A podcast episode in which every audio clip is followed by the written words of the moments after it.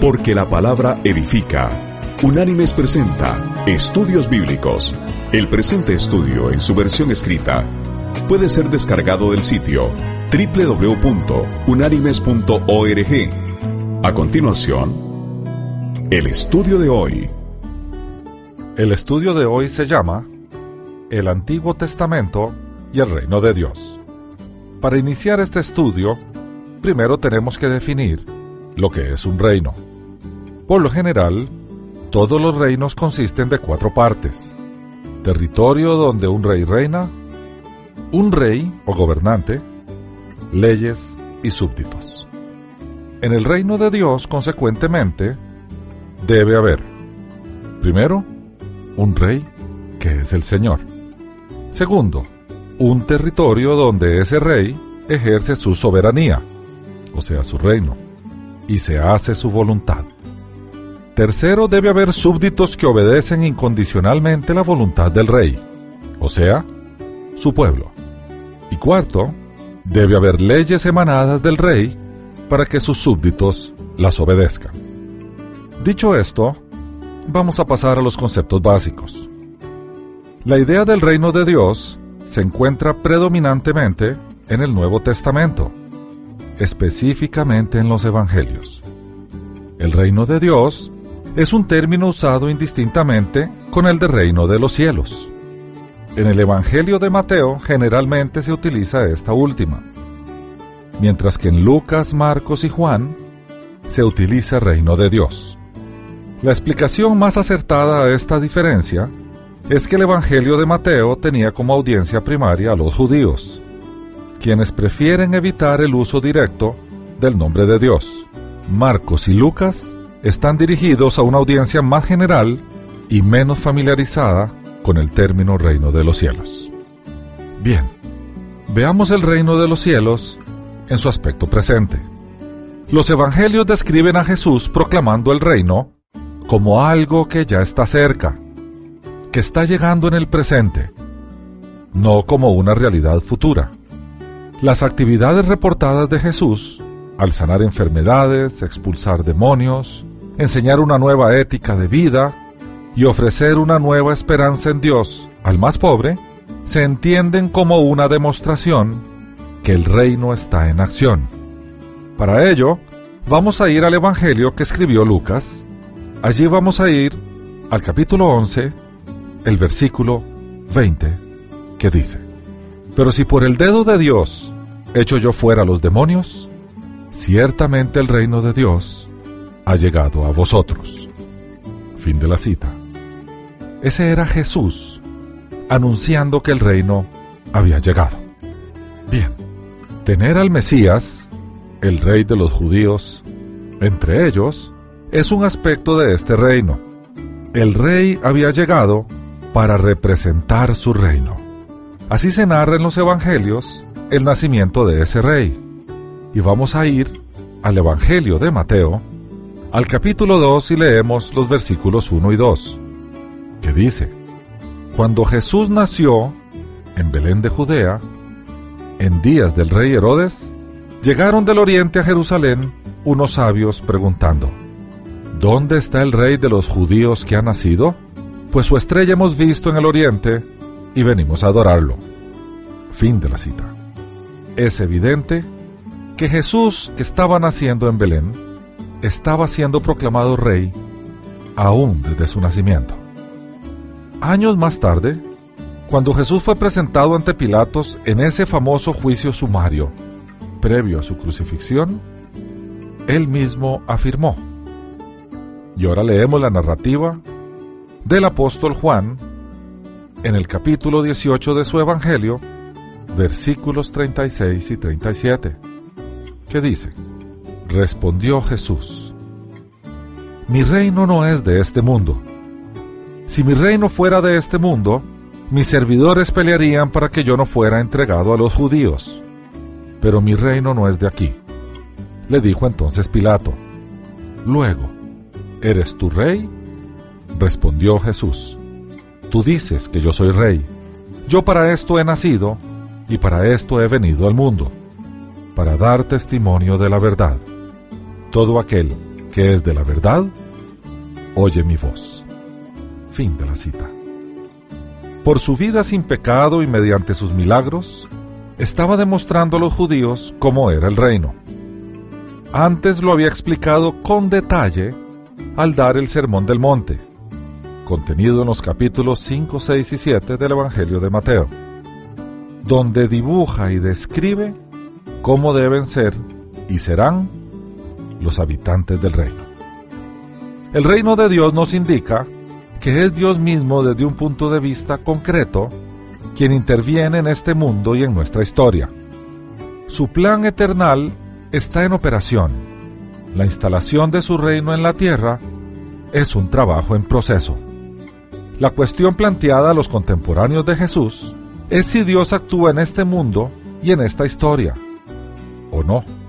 Si actúa, ¿cuándo lo hace? ¿O lo va a hacer? ¿Y bajo qué condiciones? Jesús nos predica que esto es inminente y que la esperada acción de Dios en este mundo empezó con su llegada. Jesús dio mucha importancia a este tema como se puede ver en la famosa oración del Padre Nuestro, donde es el segundo asunto más importante en esta oración después de alabar al Padre. Y dice así la oración del Padre Nuestro, que consignó Mateo en su capítulo 6, versículo 10. Y leemos, Venga tu reino, hágase tu voluntad, como en el cielo, así también en la tierra. Fin de la cita. De acuerdo a las instrucciones de Jesús, la voluntad de Dios se hace en el cielo y no en la tierra, donde se hace la voluntad del maligno. Eso lo anotó Juan con posterioridad en la primera carta que él escribió, capítulo 5, y allí vamos al versículo 19 donde él dice, Sabemos que somos de Dios y el mundo entero está bajo el maligno. Fin de la cita. En el cielo se hace la voluntad del rey. Si el reino debe venir a la tierra, entonces la voluntad del rey se hará aquí también. La venida de Jesús dio inicio a esta transformación. El reino de los cielos inició su invasión y terminará cuando se instale el reino milenial y posteriormente se realice el juicio. Jesús usó el lenguaje del reino de Dios de una forma que se contrapone con los revolucionarios judíos del siglo I, llamados celotes, que creían que el reino era una realidad política que llegaría como una revuelta violenta contra la dominación romana, reemplazada por una teocracia judía. Bien, veamos ahora el aspecto futuro del reino. La manifestación presente del reino fue expresada por Jesús como evidencia provisional de una realidad más amplia en un futuro inminente. Este aspecto futuro del reino es la creencia en una implementación postapocalíptica del gobierno de Dios, o sea, una teocracia. La tensión entre los aspectos futuros y presentes del reino se ha llamado el ahora y el todavía no del reino de Dios. Para comprender claramente en qué consiste el reino de Dios, debemos buscar en el Antiguo Testamento sus raíces.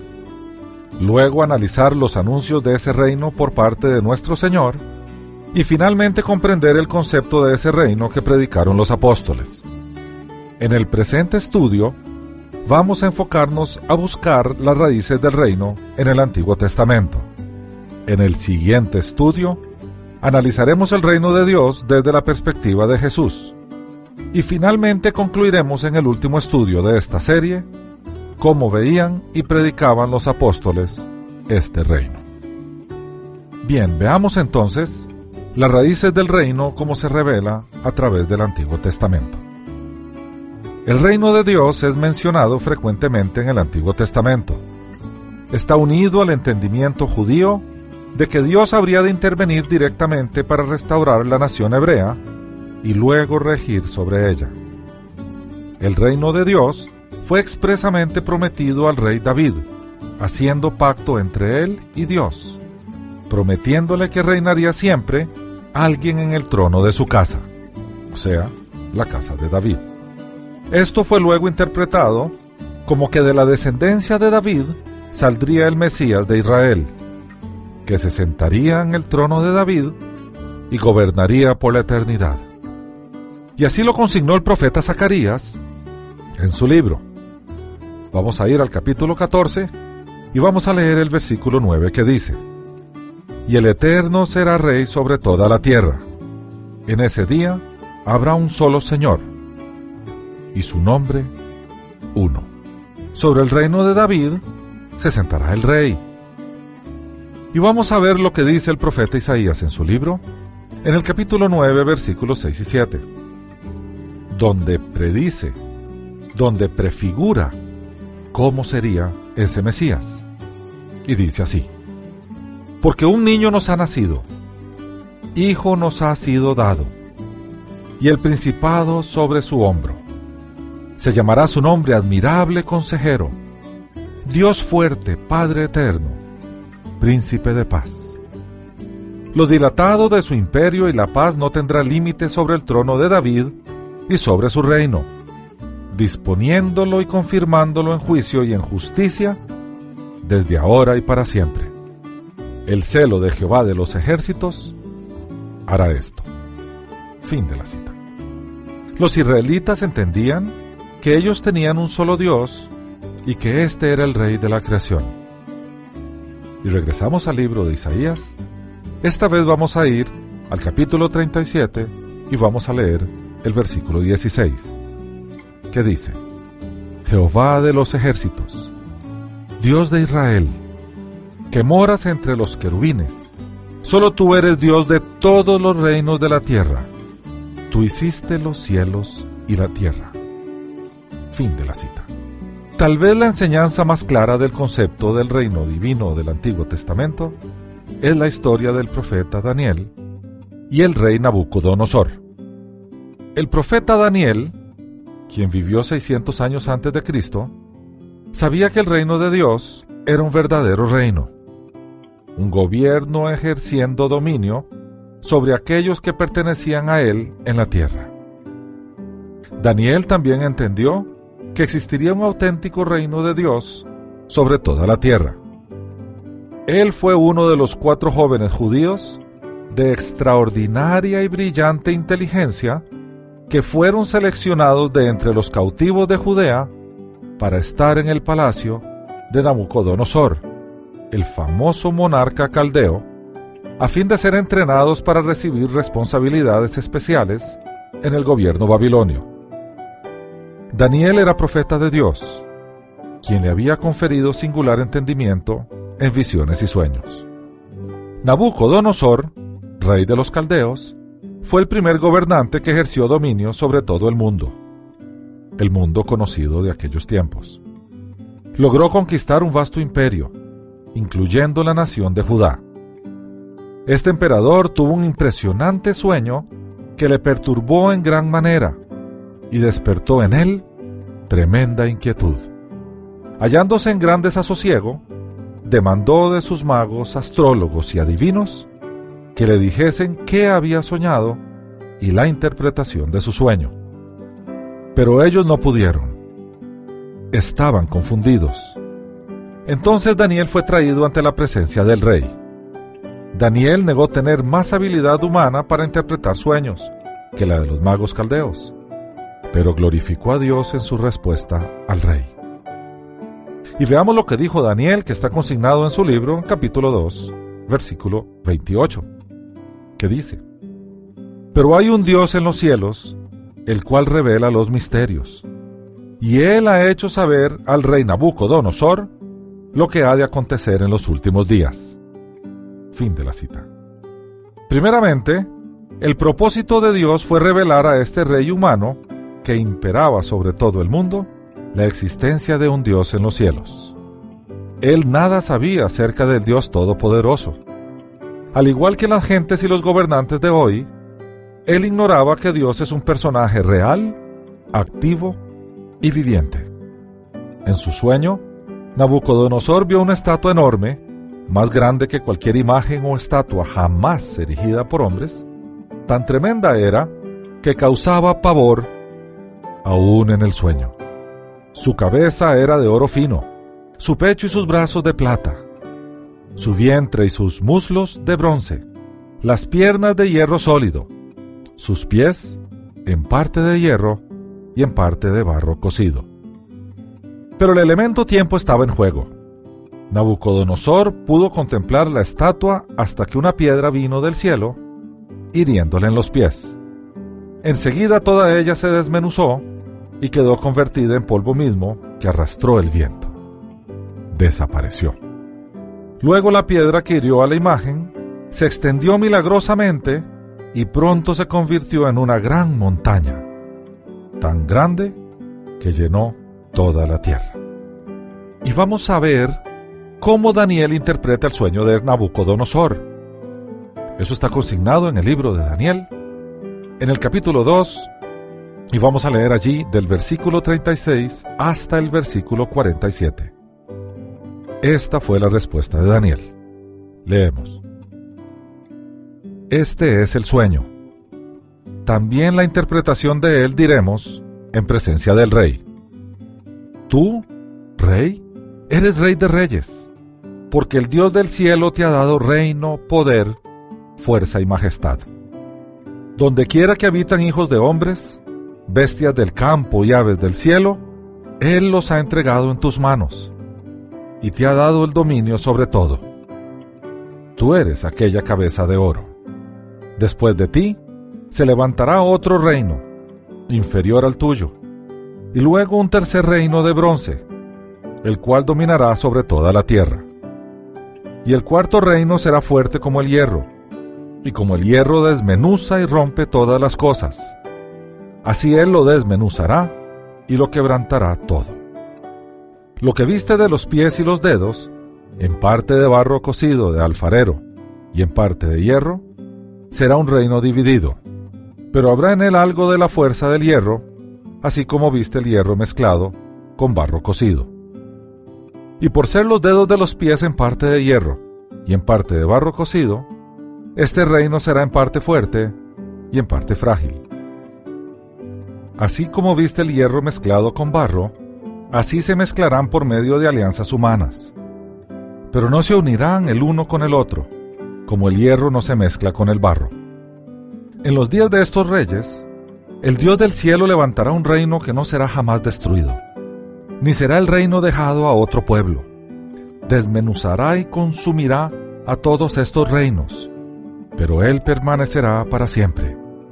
De la manera que viste que del monte se desprendió una piedra, sin que la cortara mano alguna, la cual desmenuzó el hierro, el bronce, el barro la plata y el oro.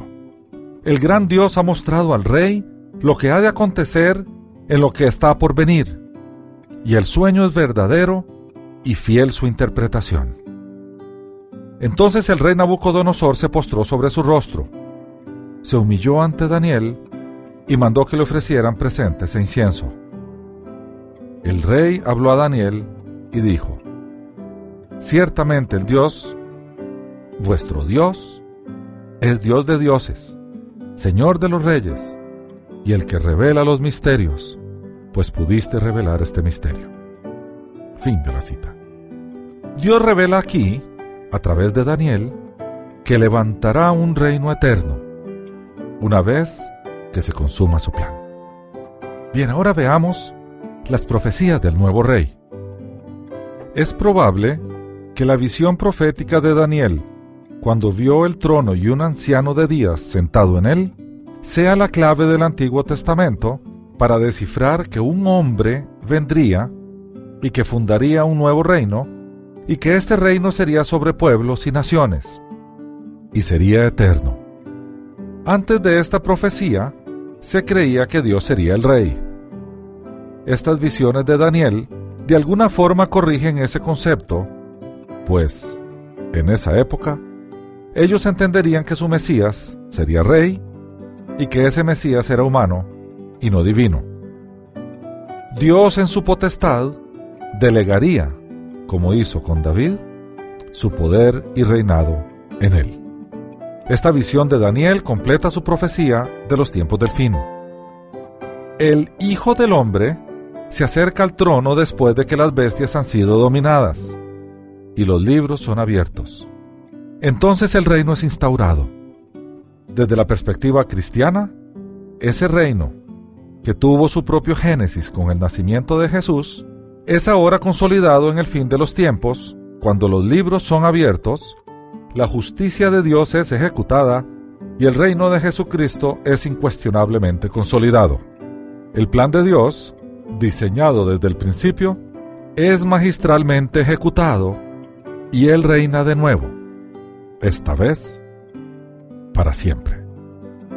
Y veamos la profecía del profeta Daniel en el capítulo 7 de su libro, versículos 13 y 14, que dice, Miraba yo en la visión de la noche, y vi que con las nubes del cielo venía uno como un hijo de hombre. Vino hasta el anciano de días, y lo hicieron acercarse delante de él.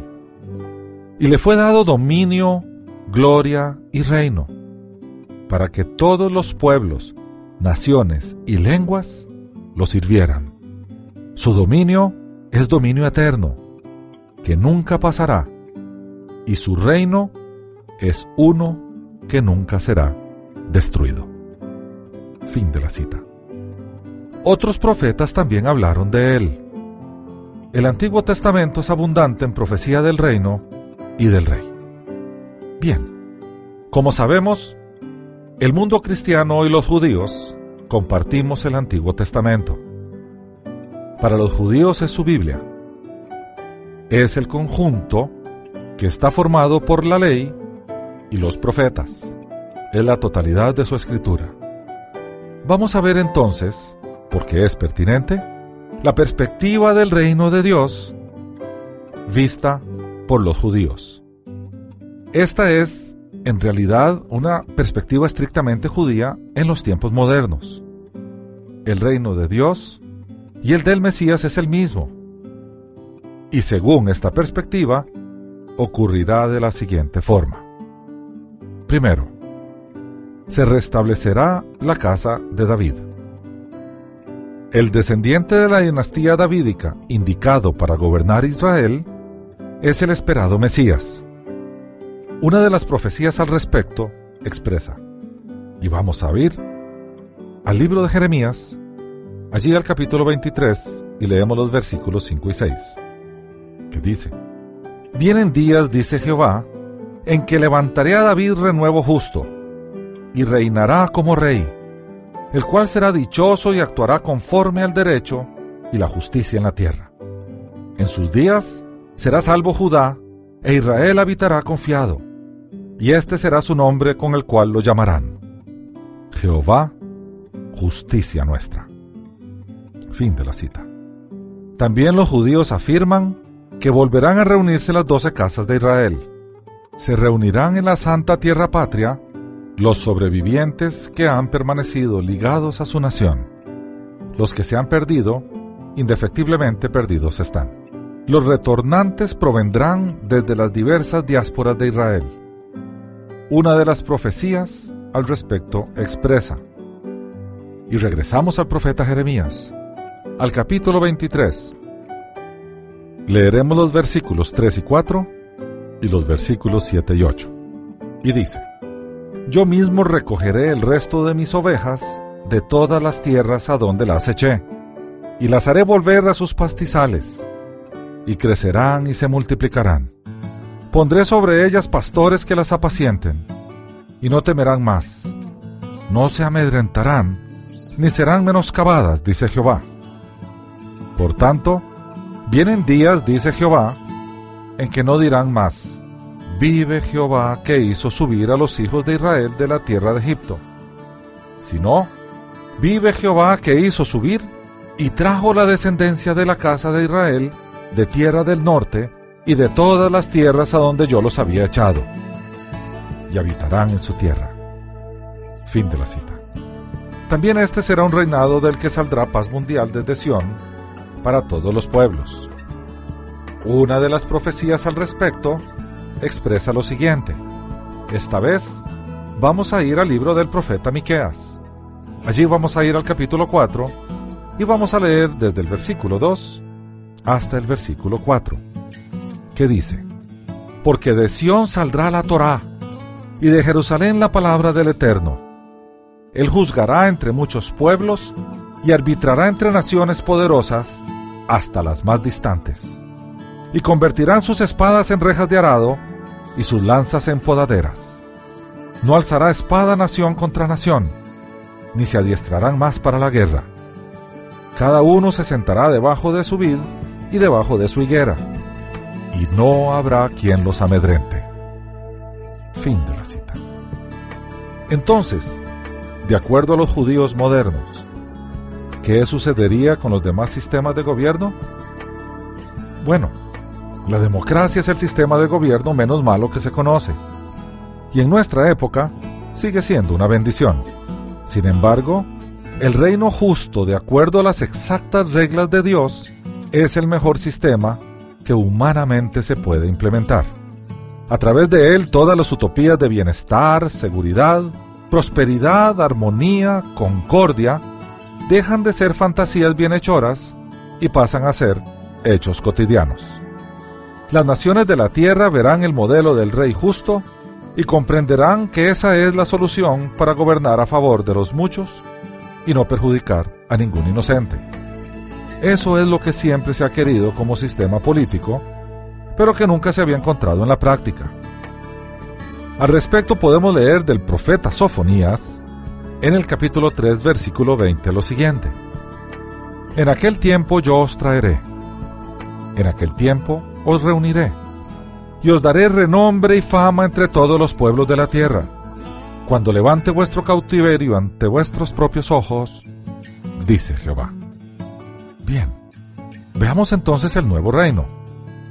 El reino planteado desde el Antiguo Testamento. El reino que verá su cumplimiento con la segunda venida de Jesús. Reino que será inaugurado sin duda alguna por el único rey. De acuerdo al Antiguo Testamento, se instalará un reino del Mesías, y luego pasarán esta tierra y el cielo que conocemos donde se instalará definitivamente el reino. vamos a ir tal vez al texto más relevante del Antiguo Testamento que nos habla del reino del Mesías. Eso lo consigna el profeta Isaías en el capítulo 11 de su libro, desde el versículo 1 hasta el versículo 10, que dice, Saldrá una vara del tronco de Isaí, un vástago retoñará de sus raíces, y reposará sobre él el Espíritu de Jehová, Espíritu de sabiduría y de inteligencia, Espíritu de consejo y de poder, Espíritu de conocimiento y de temor de Jehová. Y le hará entender diligente en el temor de Jehová. No juzgará según la vista de sus ojos, ni resolverá por lo que oigan sus oídos, sino que juzgará con justicia a los pobres y resolverá con equidad a favor de los mansos de la tierra herirá la tierra con la vara de su boca, y con el espíritu de sus labios matará al impío. Y será la justicia cinto de sus caderas, y la fidelidad ceñirá su cintura. Morará el lobo con el cordero, y el leopardo con el cabrito se acostará. El becerro, el león y la bestia doméstica andarán juntos, y un niño los pastoreará. La vaca pasará junto a la osa, sus crías se recostarán juntas, y el león, como el buey, comerá paja. El niño de pecho jugará sobre la cueva de la cobra. El recién destetado extenderá su mano sobre la caverna de la víbora. No habrá mal, ni dañarán en todo mi santo monte, porque la tierra será llena del conocimiento de Jehová, como las aguas cubren el mar. Acontecerá en aquel tiempo que la raíz de Isaí, la cual estará puesta por pendón en los pueblos, será buscada por las gentes y su habitación será gloriosa. Fin de la cita. Tal vez el texto de Isaías 11 sea el más revelador del Antiguo Testamento en términos de las descripciones que se le dan al reino de Dios. Este reino ha sido largamente esperado por los judíos y sin duda alguna, después de la primera venida de Jesús, es largamente esperado por el pueblo cristiano. De hecho, todo el libro del Apocalipsis trata precisamente de la consolidación del reino de Dios. En el siguiente estudio veremos lo que Jesús enseñó y predicó en relación al reino de su Padre. Hasta aquí el estudio de hoy. Este estudio está basado parcialmente en información extraída del sitio serjudío.com, en el artículo publicado por Jorgen Moldman llamado Primero el Reino de Dios, y en la conferencia impartida por Peter de Jong en el seminario Juan Calvino en la Ciudad de México. Las citas de las Escrituras son tomadas de la Biblia Reina Valera, revisión 1995. Unánimes presentó Estudios Bíblicos, porque lámpara a mis pies es tu palabra y lumbrera en mi camino. Que Dios te bendiga.